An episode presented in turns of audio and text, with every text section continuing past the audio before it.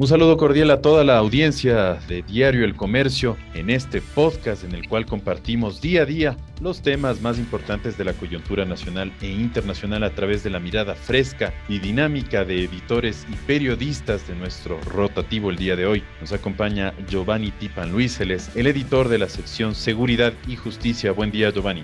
Hola Alberto, ¿qué tal? Qué gusto estar nuevamente. Así es, y destacar pues el trabajo que está realizando tu, tu equipo eh, de periodistas, sobre todo en el tema de las cárceles. Eh, y queríamos sobre ese mismo eh, tópico destacar la entrevista que realizaron la semana pasada al coronel Fausto Cobo, quien se desempeña como el director del servicio de rehabilitación. En esta entrevista que tanto se desplegó en la página web como en el impreso, él, pues tú le ponías en el buen sentido de la palabra, contra la pared sobre todo de los hechos que han venido sucediendo en los últimos meses, eh, estas matanzas que ha habido en las cárceles eh, del Ecuador y él destacaba los problemas profundos que hay de eh, las mafias que controlan los, los centros de rehabilitación social, Giovanni. Sí, Alberto, ¿qué tal? un saludo para ti para todas las personas que nos, que nos siguen. Lo que ocurre en las cárceles, Alberto, es una situación, como bien lo dice eh, Fausto Cobo, es el nuevo director de las cárceles, es una situación que no empieza el año pasado ni hace dos años.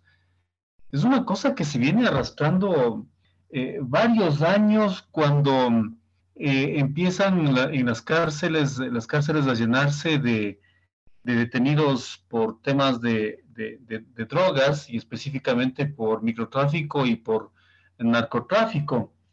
Eh, ahí empiezan a, armarse y agruparse los eh, eh, miembros integrantes de, bandas poderosas, de mafias poderosas que, operaban especialmente en Manabí, en Guayas, en los ríos.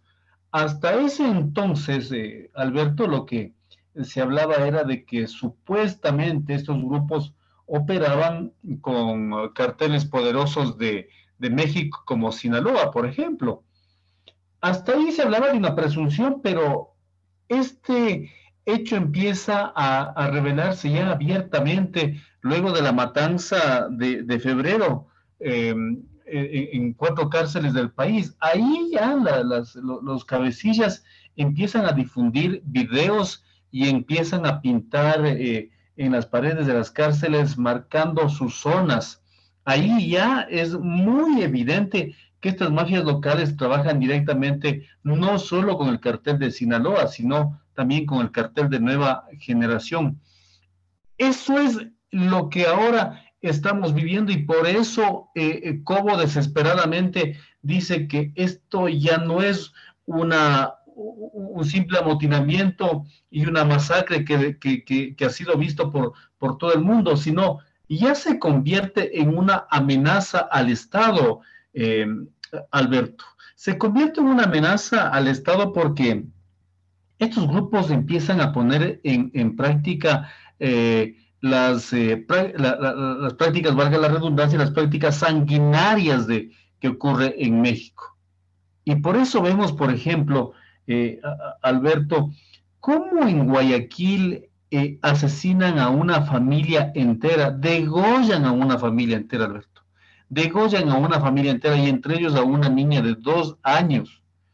A los siete días de esos hechos aparece un hombre decapitado también en la ciudad de Guayaquil y después se ha desatado una serie de asesinatos.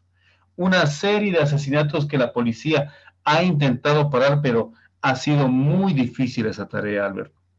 Efectivamente, y, lo que tú señalas, pues eso, que hay muchísimos de estos cabecillas que están desde las cárceles incluso mandando este tipo de ejecuciones terribles. Lo que destaco también de esta entrevista que tú le hiciste al general, perdón, al coronel Fausto Cobo, él menciona, no es cuestión de entrar a bala limpia, dice, en las cárceles hay que entrar con fuerza suficiente y oportuna para hacer entender que el Estado es el que controla. La, disuasión es un efecto estratégico de un sistema. Ellos han, han pues hecho digamos así, una evaluación eh, al propio estilo de, Fausto Cobo. Recordemos este personaje que, ustedes bien eh, destacan en su perfil, en su eh, micro perfil, que, además de, ser asambleísta, fue uno de los participantes del derrocamiento de, de, Zamil Mawad con, con, Lucio Gutiérrez. Recuerdo en la, en la asamblea, él decía con mucha vehemencia, nosotros no nos hemos llevado la plata, no le hemos asaltado al, pueblo ecuatoriano, y él, y él es muy frontal al decir que eh, pues las cárceles son casi mazmorras, al, al indicar que, que, cómo puede ser que un, un, guardia que gana o un guía penitenciario mil disculpas, gana apenas 700 dólares sin armas y, y adentro hay el movimiento del, eh, del tráfico, de todas estas cabecillas. ¿Cómo, cómo, ah, cómo es que todo esto tiene que cambiar al, y, no, y no será al, corto plazo, Giovanni, de acuerdo con, con, con el coronel Cobo, ¿no? Sí, lo que, lo que como dice es una, una cosa muy real y, y, es la primera vez que escuchamos a un funcionario de Estado decir una cosa terrible como que el Estado ha perdido en gran parte, dice Cobo, su soberanía y no ejerce la imposición de la ley y el orden dentro de las cárceles.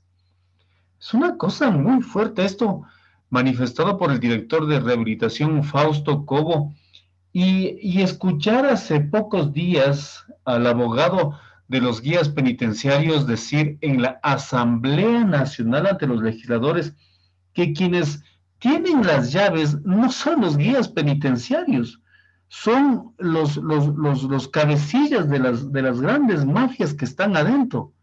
Ellos están manejando las, las cárceles, ellos están manejando las, las, las celdas. Esto es una cosa que no se había visto en el, en el país.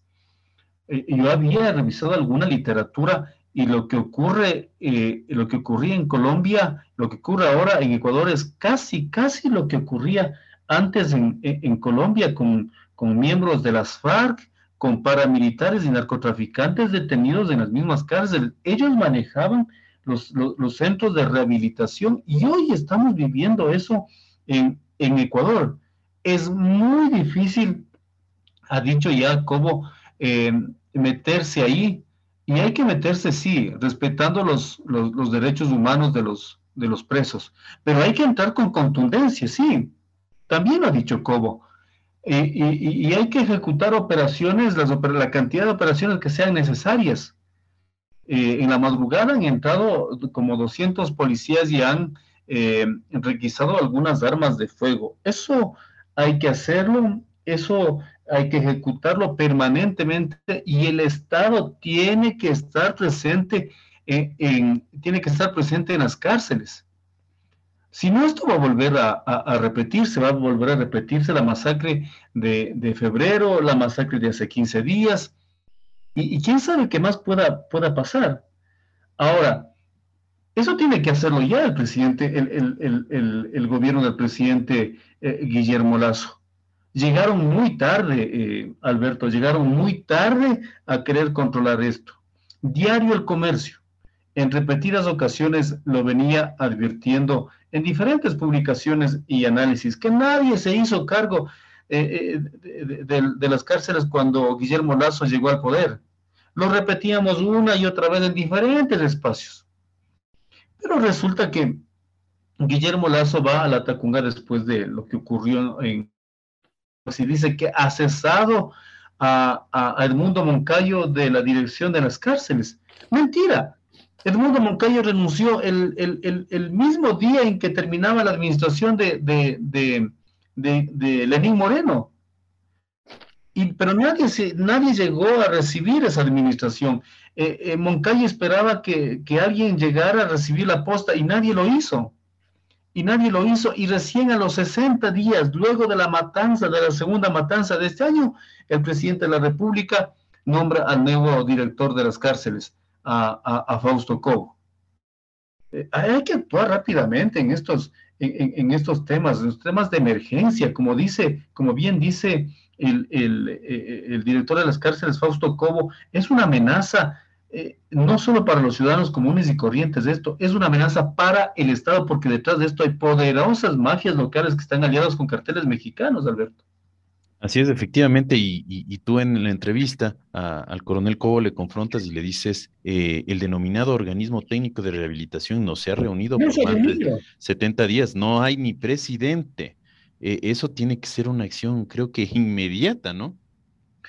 Fausto Cobo, Fausto Cobo en una entrevista radial eh, se muestra indignado y dice que, que no se ha nombrado al presidente de, del organismo técnico de rehabilitación, pero quien debe nombrar al, presidente de ese organismo técnico es el presidente de la República, Guillermo Lazo. Yo le pregunto al coronel Cobo en entrevista cuándo se va a nombrar, y bueno, habló de estos días. Esperemos que así sea, Alberto. Esperemos que así sea. Eh, el, gobierno está eh, comenzando, pero tiene que comenzar firme en estos temas muy delicados. El organismo técnico de rehabilitación reúne a seis o siete ministerios, entre ellos los más fuertes, los más sensibles, Alberto. Educación, el ministerio, el ministerio de salud. Ellos son los ministerios muy sensibles para trabajar en estos temas. La educación de los presos, la, salud de los presos. Le preguntaba esto yo al coronel Cobo y él decía que todo está, todo está mal, decía.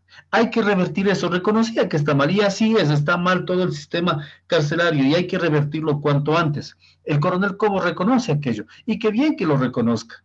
Y de ahí hay que partir para tomar todas las decisiones. Se van a necesitar millones y millones de dólares para, para poner en marcha un nuevo plan para, eh, para rehabilitación. Bueno, hay que buscar fondos y, y quienes entiendan de dinero deberán buscar fondos de donde sea, tomando en cuenta la crisis que atraviesa el país. Pero es importante trabajar, si no, esto se nos va a venir eh, eh, en contra de, los, de, todos los ciudadanos comunes y corrientes. Ya en el sur de Quito, Diario El Comercio lo, lo, documentó, aparecieron grupos, aparecieron grupos que están eh, identificados también con, con, con, con mafias mexicanas colgaron todas las, el, sector donde se reunieron en el sur de Quito, colgaron banderas mexicanas, hablaron de controlar los sectores, después pintaron ya eh, hombres eh, armados en las paredes, están marcando los sectores. Y ahí tiene que actuar cuanto antes el Estado. Efectivamente. Tiene que actuar la policía, tiene que actuar, tiene que actuar todo el, sistema, Alberto. Así es, así es. y nuevamente gracias por documentar todos estos hechos que no son aislados, que están conectados, como tú bien eh, señalas. Gracias por darnos justamente ese contexto para entender que no solo son, pues de repente estas dan las prisiones, ¿no? Los centros de rehabilitación social, sino que hay todo un sistema en el cual, a través del cual funciona, funciona el crimen organizado. Y pues sigan, sigan así ustedes con tu equipo. Eh, haciendo sobre todo la evaluación, eh, la evaluación de los, de los cómo y, y, de cómo avanza y evoluciona esos temas pendientes. Es bueno hacer evaluaciones, e, es bueno destacar lo que, lo que, o identificar lo que no está bien, pero también se tienen que tomar acciones como tú bien mencionabas y, y tienen que ser urgentes, así como es el tema de la salud en estos momentos destacar, pues, nuevamente y felicitarte por ese trabajo de investigación y por el trabajo que realizan en la sección de seguridad y justicia todos los días, Giovanni. Gracias a ti, Alberto, y estaremos, bueno, haciendo el, seguimiento para ver qué es lo que ocurre con estas, con estas decisiones que ha adoptado el gobierno. Por el bien del país, hay que apoyar las decisiones. Pero, también hay que decirle cuando, decirlo cuando hay, hay fallas en, en las decisiones que se están adoptando y cuando llegan tarde las decisiones. Gracias, Alberto. Así es, muchísimas gracias a ti Giovanni y a todo tu equipo. Giovanni Tipan Luisa, él es el editor de la sección Seguridad y Justicia de Diario El Comercio que nos acompañó en este espacio sobre esta evaluación del sistema de rehabilitación social del país y, de sus autoridades y de las decisiones que vendrán en el corto plazo. Agradecer también a todos quienes estuvieron con nosotros en este espacio de podcast. Les acompaña también Alberto Araujo, editor de Nuevos Productos, el día de mañana, un nuevo espacio de análisis de la coyuntura nacional e internacional. Que tengan una excelente jornada.